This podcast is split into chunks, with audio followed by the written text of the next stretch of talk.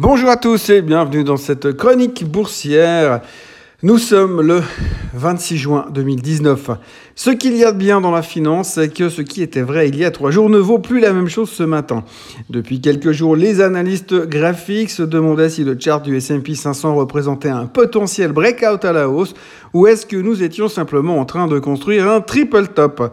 Un début de réponse semble avoir été donné hier. Alors soit tout n'est pas perdu, il suffit que Trump tweete la bonne phrase ou trouve un deal euh, ce week-end pendant qu'il déjeune avec Xi et la confirmation, configuration graphique pardon, actuelle ne sera plus qu'un mauvais souvenir, mais la probabilité d'un tel scénario semble tout de même sacrément loin, surtout après les commentaires de Powell hier soir.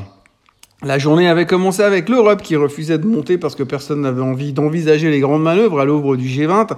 On peut donc considérer que la semaine est terminée en Europe et qu'il n'y a plus rien à attendre. Les USA ont ensuite enchaîné dans le négatif avec les chiffres de la confiance du consommateur qui étaient en dessous des attentes. Les stars de l'économie en ont donc immédiatement conclu que les discussions avec la Chine, les tensions avec l'Iran et le début de guerre commerciale avec le Mexique auraient eu raison de la bonne humeur du consommateur américain qui aurait préféré stocker ses dollars et ne rien dépenser plutôt que d'aller acheter des choses indispensables comme des pneus larges pour son pick-up. En commençant la journée comme ça, le ton était donné. Il aurait vraiment fallu une nouvelle excellente, comme un deal avec la Chine pour faire sauter le verrou de la morosité ambiante générée par l'envie de ne rien faire et les chiffres de la confiance du consommateur qui étaient mauvais mais qu'on ne sait pas vraiment comment ils sont calculés. Et puis Powell a parlé. Alors ce qui est bien quand Powell, quand Powell parle, c'est que depuis six mois, quand il cause, c'est un peu le mec qui sait murmurer aux oreilles des investisseurs. Il a un talent naturel pour réchauffer le cœur. Depuis quelques mois, c'est hallucinant. Il rassure, il cajole, il dit ce que l'on veut entendre, ce que l'on a besoin d'entendre.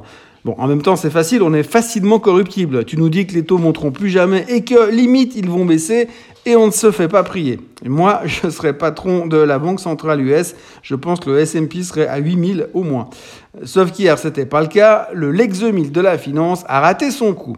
En même temps, c'est pas vraiment sa faute, mais à force de dire les mêmes choses avec des mots différents, sachant que le dictionnaire des synonymes a tout de même ses limites, on risque forcément le conflit frontal avec le merveilleux monde de la finance qui a tendance à être susceptible comme un politicien qui n'aime pas être remis en question.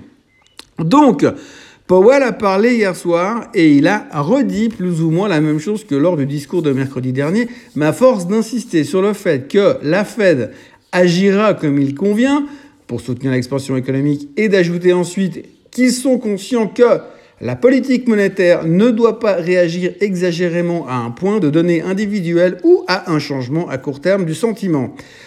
Alors c'est le ne doit pas réagir que le marché n'a pas aimé. Déjà, on n'avait pas été super chaud sur le fait qu'il ne commence pas son discours par Vous inquiétez pas les gars, dans un mois je vous baisse les taux et j'en remets une couche en septembre et en novembre et en plus je paye des spritz à tout le monde.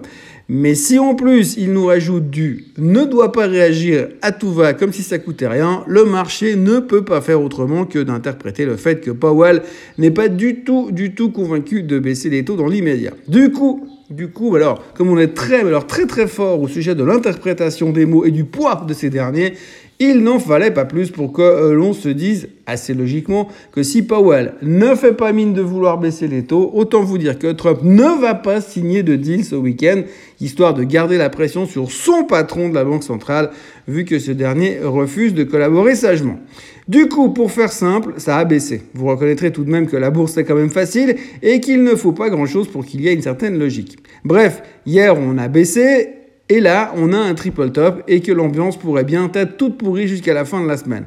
En tout cas, en lisant la presse ce matin, j'ai recensé au moins 6 articles qui laissaient entendre que la fin était proche et que nous n'avions pas fini de souffrir. La récession est à nos portes, les hordes de barbares et les émissions de télé-réalité aussi. Enfin bref, ça va être très très dur. Pour ce qui est de l'or, il nous fait l'honneur de baisser avec le marché. Retour sur les 1410, celui-là se prend pour une action depuis quelques semaines, ça ne peut rien y comprendre. Le baril est à 58,59, euh, on va mettre ça sur les inventaires et sur les Iraniens, et ce matin, toute l'Asie est légèrement dans le rouge, mais c'est juste parce qu'ils n'ont pas encore euh, pris la mesure, toute la mesure des commentaires douteux de Powell. Sûrement un problème de traduction ou d'interprétation du kanji qui traduit la phrase ne doit pas réagir. L'Asie étant culturellement plus zen que nous, c'est forcément difficile à comprendre. Dans le FT, on estime que Powell a renforcé la conviction d'une éventuelle baisse des taux. Visiblement, les Anglais et les Américains n'ont pas la même interprétation de la langue de Shakespeare. Autrement, on parle du rachat d'Allergan par ABBV pour 25% de plus. Et il y a aussi euh, la Deutsche Bank qui risque de se prendre des claques pour liquider des crédits avec du levier. C'est marrant, on avait l'impression que c'était terminé euh, cette période. Mais non, mais non, il y a euh, toujours euh, des banques, une banque quelque part qui est plus intelligente que les autres pour faire une connerie. La bonne nouvelle, c'est que cette fois, c'est plus le Crédit Suisse parce qu'il fut une époque, ils étaient passés maîtres dans l'art d'être dans toutes les gonfles. Visiblement, c'est la Deutsche Bank qui prend le relais. Après, il y a aussi la War qui pèse sur les achats immobiliers des Chinois aux USA, Huawei qui ferme son business solaire aux USA, Tesla qui aurait des problèmes de capacité de production et Muller qui va de tout ce qu'il sait des rapports de Trump avec la Russie, et ce, devant le Congrès. Côté chiffres, il y aura le nombre des demandeurs d'emploi en France, le sentiment du consommateur en Allemagne, les durable goods aux USA. Pour le moment, les futurs sont inchangés et on continue de digérer les paroles de Powell ainsi que de les interpréter en attendant le G20. Passez une excellente journée dans le bac à glaçons et on se retrouve demain.